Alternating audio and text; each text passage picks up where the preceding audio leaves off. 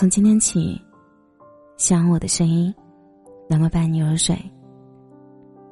晚上好，这里是陈年旧事，我是小仙男。我也曾是杭州的洛洛，那个现实版的樊胜美。那时候的我，把过去的二十四年封存在不同的日记里，任由写着家人的那一本落回。甚至因为他不能腐烂成灰而痛恨。我清醒的认识自己的处境，无数次的想要呼喊摆脱。可是血脉亲情就像长满荆棘的蔓藤，紧缚着我，挤压着我，高高在上的俯视着我，看我痛苦辗转，无力回天。那时候的我一直认为。我不主动，我不去想，就是我所能做的极限了。但是现实永远会逼着你去看，去面对，面对才是解决问题的唯一途径。爸妈一直想要一个男孩子，但是妈妈的身体不好，又为了生男孩吃了很多很多的偏方，直到我五岁时才怀孕，最终得偿所愿。有了弟弟之后，他自然成为全家的中心，而我，比之前更没有存在感。妈妈说：“你为什么不是个男孩子？这样他就不用受那么多罪。”爸爸说：“我是做姐姐的，要让着弟弟，以后要努力赚钱，给弟弟买大房子。弟弟学习不好，要怪我没有认真教；弟弟摔倒受伤，要怪我没有看好。”从前的我痛恨自己，恨自己为什么不能做得更好，不能让爸爸妈妈满意。后来的我痛恨命运，恨命运给了我这样的家庭。我开始选择逃避。工作时，我选择了离家遥远的广州，但是距离不能将我从那个家中抽离。妈妈给我打电话抱怨家里的一切，诉说她的不容易，埋怨我不念她的好，问我要钱。爸爸给我打电话，抱怨妈妈拿走了他所有的钱，让我支援。弟弟给我发微信，说要买新衣服、新手机，让我转账。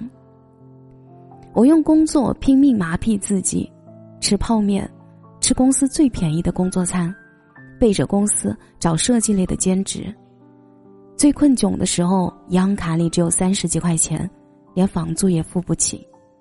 那时候的我，经常怀疑。我只是那个家的提款机，根本就没有人真的爱我。我陷入了自我折磨的深渊，想以自杀的方式一了百了，又贪恋父母偶尔给的一丝丝温暖，彷徨而无助，不知道这样的日子要持续到什么时候。后来，我有了一个男朋友，是我大学校友，因为一次工作偶然遇到，就这样机缘巧合的在一起。他很温柔。也很喜欢我，在我因为家庭崩溃大哭的时候，他能搂着我，安慰我，说都有他。但是，我们还是分手了。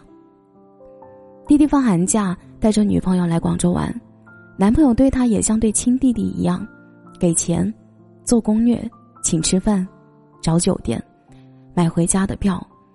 他的大方却让他成为我家里人的目标。弟弟回家之后，大肆渲染了我赚了钱，并且找了一个有钱的男朋友。爸爸妈妈开始跟我要的更多，要给弟弟攒钱，要买车，让我跟男朋友要钱。在双方父母还没有见面的时候，让我以结婚的名义跟男朋友家里要房子、要彩礼，甚至在我坚决拒绝之后，从弟弟那里加了男朋友的微信，以各种名义向男朋友要钱。我在偶然看到男朋友微信的时候，世界都崩塌了。我疯了一样的打电话质问爸妈，问他们为什么要这么做。他们说，怕我被骗，让男方多花点钱，他就舍不得和我分手，说都是为了我好，为了我好。那一刻，我出离愤怒了。我切实的认识到，我不能一味的忍受，一味的逃避，我不能像一头盲目的女子一样的活着。二零一九年的洛洛没有摆脱他的家庭，在冰冷的江水中默默死去了，而我选择了面对。我曾经在网上咨询了无数人，尝试了无数的方法，下了无数次决心，但是没有成功。那是我的生身父母，我卑微的想从他们那里得到哪怕一丝丝的爱。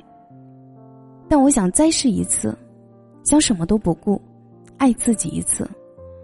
我逼着男朋友分了手，让他删了父母和弟弟的微信。我无法面对父母说出狠话，于是。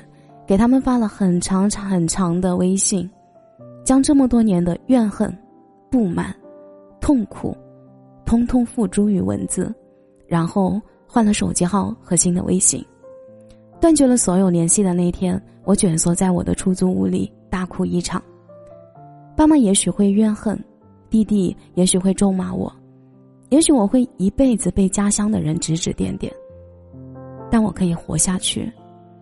可以去渴望我奢求的幸福和快乐。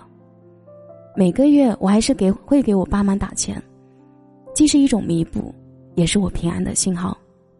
但是，我心里那个任人欲夺的小女孩，终于勇敢的站起来，走入阳光。缺爱的小孩长大后会一直追逐爱，但是爱应该是甜蜜的、美好的。让人甘之如饴的痛苦、绝望，让人想逃离的，这不是爱。我们无法选择父母，但我们可以选择自己。平静的接受我们无法改变的，勇于去改变我们能改变的。接纳弱小无助的自己，拥抱自由的生活。感谢你的收听，我是小仙男。如果你刚刚喜欢我的声音，记得点点关注，给仙男五星好评哦。每晚十一点，我都在这里等你。节目的最后，祝你晚安，有个好梦。